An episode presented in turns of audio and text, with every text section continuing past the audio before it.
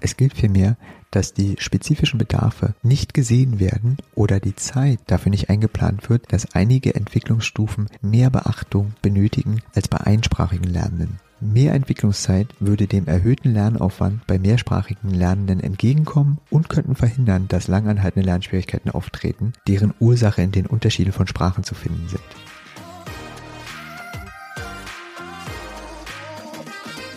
Herzlich willkommen zu dieser Folge deines Lieblingspodcasts Potenzialfrei.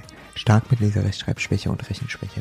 Danke, dass du so treu diesem Podcast zuhörst. Heute ist mal wieder Zeit für eine Solo-Folge. Das letzte Mal hatte ich versprochen, etwas mehr auf die langanhaltenden Lernschwierigkeiten und Mehrsprachigkeit einzugehen. Gleich vorneweg, es ist ein Riesenfeld und ich werde nur einen kleinen Einblick geben.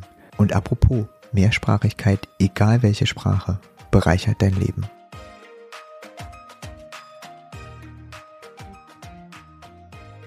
Gleich mal vorneweg. Es gibt ja so bestimmte Anzeichen und Hinweise, die darauf hinweisen, dass langanhaltende Lernschwierigkeiten im Lesen, Schreiben oder Rechnen vorhanden sind. Diese sind unabhängig von der Mehrsprachigkeit zu betrachten. Ziemlich häufig erlebe ich leider, dass diese Anzeichen und Hinweise nicht wahrgenommen werden, sondern die Mehrsprachigkeit dann vorrangig betrachtet wird und das als Hindernis gesehen wird. In meinem lerntherapeutischen Alltag arbeite ich vornehmlich mit Kindern und Familien, die mehrsprachig sind und immer wieder kommen verschiedene Fragen auf, bezogen auf langanhaltende Lernschwierigkeiten im Kontext mehrsprachig aufwachsender Kinder. Da das ein ganz großes Thema ist, das ich heute nur kurz anschneiden kann, möchte ich einen Rahmen setzen. Erstmal, wenn man in die Fachwelt guckt, gibt es unterschiedliche Begrifflichkeiten für mehrsprachig aufwachsende Kinder. Und ich werde im Folgenden ausschließlich von mehrsprachig aufwachsenden Kindern sprechen. Und damit meine ich alle Kinder, die zu Hause nicht oder nicht ausschließlich die jeweilige Landessprache sprechen. Im Umfeld von Mehrsprachigkeit tauchen sofort noch weitere Themen auf. Migrationshintergrund, Expat, Auswanderer und damit natürlich auch soziale Herkunft und gesellschaftlicher Status sowie Hierarchien von Sprachen. Es gibt noch sehr viel mehr. Das sind jeweils einzelne große Fachbereiche, auf die ich nicht näher eingehen werde.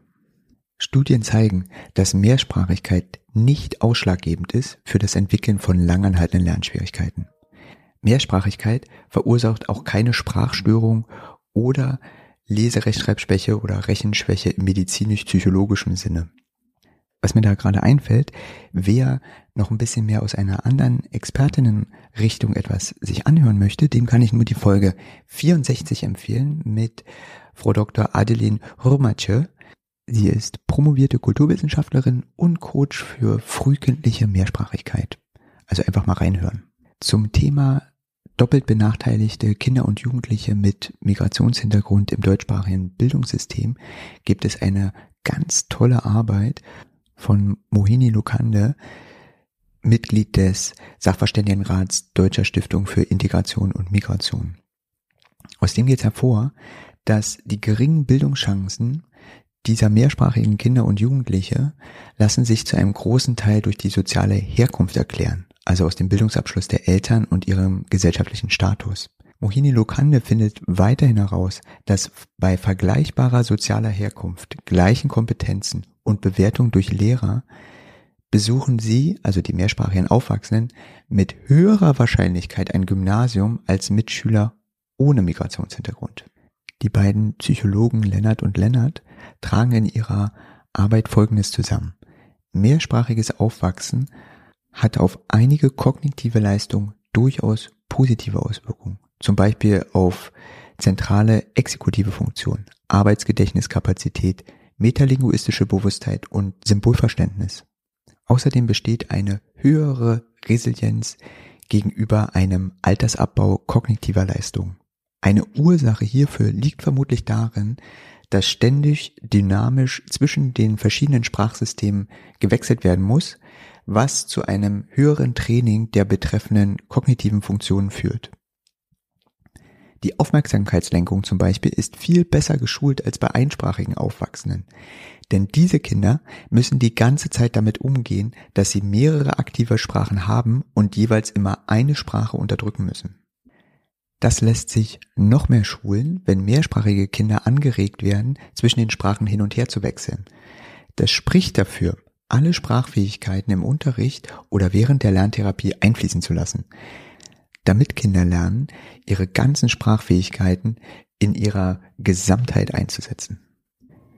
Diesen Vorteilen gegenüber stehen nach Lennart und Lennart allerdings auch ein paar Nachteile in der Beherrschung der Landessprache gegenüber, insbesondere bezüglich des Wortschatzes, der syntaktischen Fähigkeiten, des Hörverstehens, der Automatisierung der Sprachfertigkeiten und der Verfügbarkeit des zum Teil kulturell geprägten bereichsspezifischen Wissens, welches für das Verständnis von Texten in der Landessprache vonnöten ist. Lennart und Lennart schlussfolgern daraus, der Erwerb mehrerer Sprachen stellt also zunächst einen höheren Lernaufwand dar, von dem die betroffenen Menschen zwar langfristig profitieren können, der während der Entwicklung aber zusätzlich gemeistert werden muss.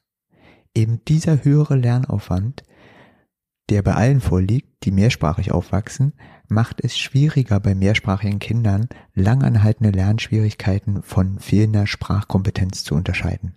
In meinem Alltag erlebe ich sehr häufig, dass vermutet wird, dass die auftretenden Lernschwierigkeiten allein an den fehlenden sprachlichen Fähigkeiten liegen. Deshalb werden Lücken in den Lernvoraussetzungen einfach mal leicht übersehen, da mehrsprachige Menschen häufig durch ihr vielfältiges sprachliches Repertoire und ihre ausgeprägten Fähigkeiten sehr gute Kompensationsstrategien entwickelt haben. Doch das Erlernen der Kulturtechniken, also Lesen, Schreiben und Rechnen, erfordert bestimmte Lernvoraussetzungen und Fähigkeiten, um die Lernentwicklungsstufen nacheinander meistern zu können. Mehrsprachige Kinder treffen im deutschen Bildungssystem auf ein System, das Einsprachigkeit als Norm setzt. Deshalb wird im Unterricht wenig auf die Ressourcen der Mehrsprachigkeit eingegangen. Nur sehr langsam öffnet sich das deutsche Bildungssystem der Mehrsprachigkeit. Mehrsprachige Kinder treffen zum Beispiel auf die Methode Schreib, wie du sprichst. Das ist ein ganz schwieriger Ansatz, da mehrsprachige Kinder unterschiedliche Lauterfahrung besitzen und zudem die deutsche Schriftsprache gar nicht nach diesem Prinzip funktioniert. Mehrsprachigkeit hat weiterhin direkte Auswirkungen auf den Erwerb der alphabetischen Strategien.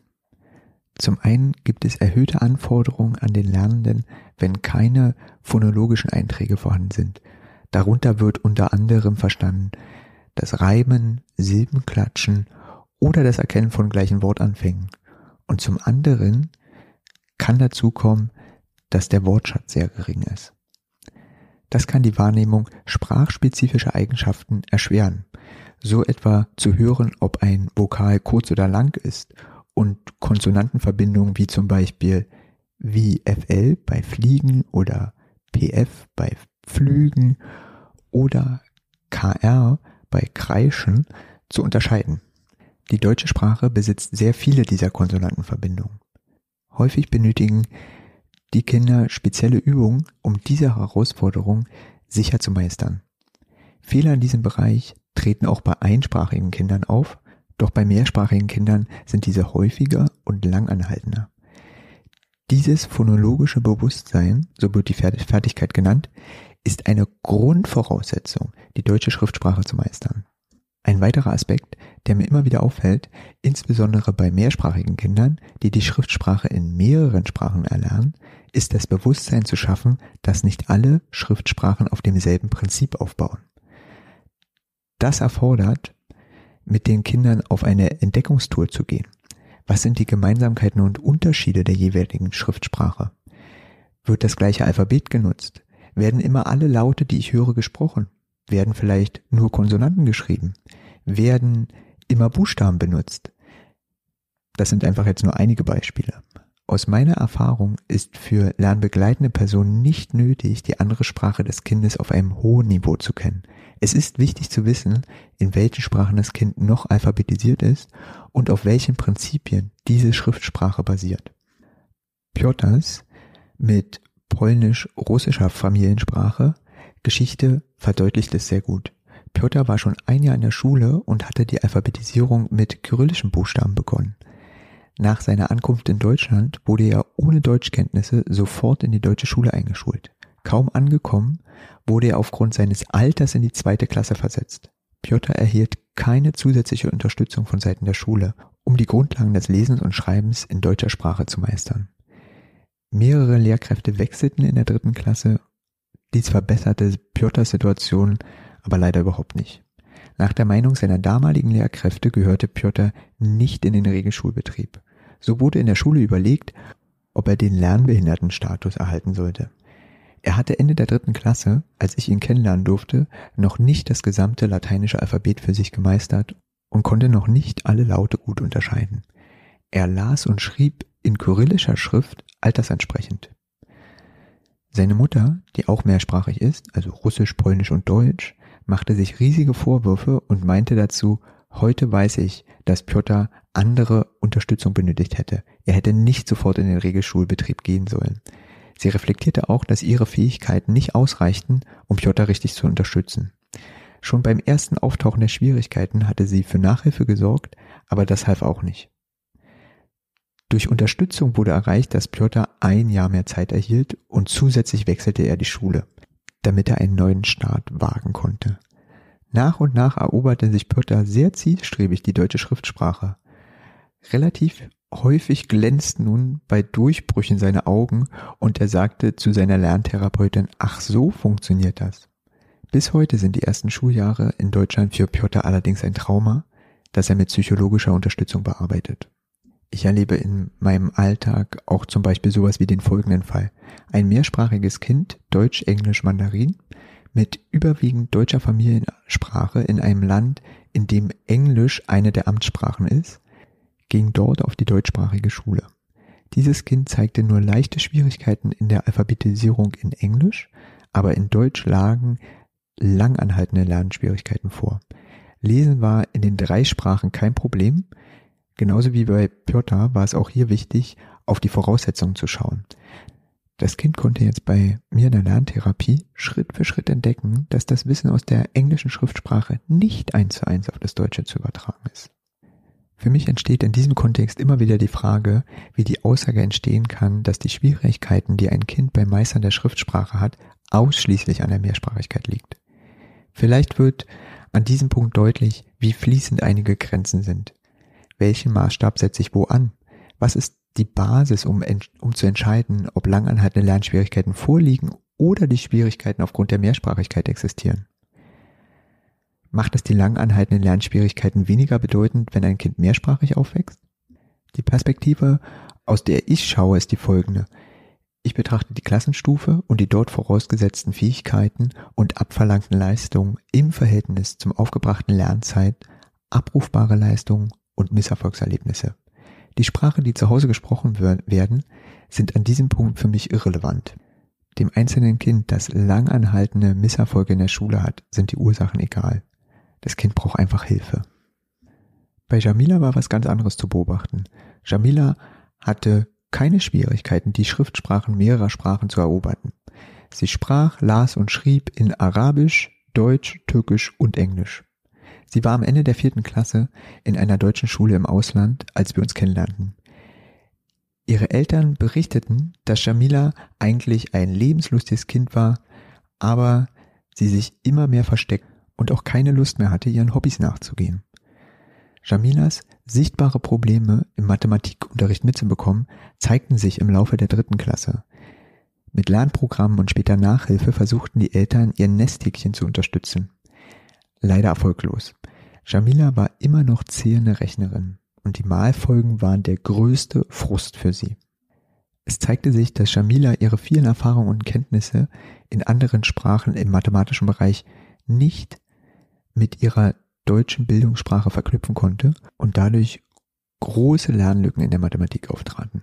Fachbegriffe der Mathematik wie Addition und Subtraktion konnte sie keiner Handlung zuordnen. Sie hatte jedoch die Handlungsvorstellung an sich schon gemeistert. In der Förderdiagnose erzählte sie, dass ihre Oma immer ganz viel mit ihr bäckt. Alle Backvorgänge und auch die Vorbereitung fanden in arabischer Sprache statt und ihre Oma nutzte eine andere Zahlschrift. Wörter wie dazu, danach, abnehmen, wegnehmen benutzte Jamila überwiegend in Arabisch. Weiterhin stellte sich heraus, dass sie das Stellenwertsystem noch nicht erobert hatte und die unterschiedlichen Sprech- und Schreibweisen der Zahlen im Deutschen verwirrten sie noch. Jamila bekam die Unterstützung, sich langsam die mathematischen Grundlagen zu erobern. Dabei wurde ein sensibles Augenmerk auf ihre Sprachkenntnisse und das Verknüpfen ihrer vielen Sprachkenntnisse mit mathematischen Fachbegriffen gelegt. Mathematik ist nicht wirklich universell oder gar sprachunabhängig. Um die Mathematik zu verstehen, benötigen wir ein ganz spezifisches Fachvokabular, das auf unsere umgangssprachlichen Fähigkeiten aufbaut. Da Mathematik extrem hierarchisch ist, können durch das Fehlen der Fachsprache Wissenslücken entstehen. Mit der Zeit werden sie immer größer und führen dann zu den langanhaltenden Lernschwierigkeiten. Doch nicht nur die Fachsprache kann ein Hindernis sein. Ein weiterer Punkt sind die unterschiedlich verbalisierten Zahlen und Zahlensysteme. Hast du dir vielleicht schon einmal Gemeinsamkeiten und Unterschiede von gesprochenen Zahlen in unterschiedlichen Sprachen angeschaut? Vergleich doch mal die gesprochenen Zahlen in Englisch, Französisch und Deutsch. Damit schaffst du ein Bewusstsein für den Aufbau von Zahlen. Die Mathematikdidaktikerinnen Prediger, Uribe und Kutze haben in ihrer Arbeit Beispiele von unterschiedlichen Verbalisierungen mathematischer Sachverhalte zusammengetragen und weisen auch auf die unterschiedlichen Denkweisen dahinter hin. So wird im Türkischen wie auch in anderen asiatischen Sprachen im Bruch erst das Ganze, dann der Teil angegeben. Im Türkischen zum Beispiel würde der Bruch drei Fünftel bei einer wörtlichen Übersetzung fünf darin drei ausgesprochen werden. Dieses kurze Beispiel soll einfach nur verdeutlichen, dass langanhaltende Lernschwierigkeiten nicht ausschließlich auf der Ursache der Mehrsprachigkeit reduziert werden sollte. Es ergibt schon Sinn, genau zu schauen, an welcher Stelle Lernende einfach nicht weiterkommen, um sie dabei zu unterstützen, den, den nächsten Entwicklungsschritt zu meistern. Leider erlebe ich bei mehrsprachig Aufwachsenden in Deutschland, deren weitere Sprachen nicht den gleichen Stellenwert haben wie zum Beispiel Englisch oder Französisch, dass ihre Mehrsprachigkeit nicht wertgeschätzt wird. In Gesprächen äußern sie auch oft, dass sie einfach nicht so clever sind wie die anderen in der Klasse. Ich bin immer entsetzt, wenn ich das höre. Denn es zeigt mir, was die Kinder in der Schule gesagt bekommen. Noch nie habe ich das von einem Kind gehört, das zum Beispiel Englisch als Familiensprache hat. An diesem Punkt sind wir wieder beim Selbstbewusstsein.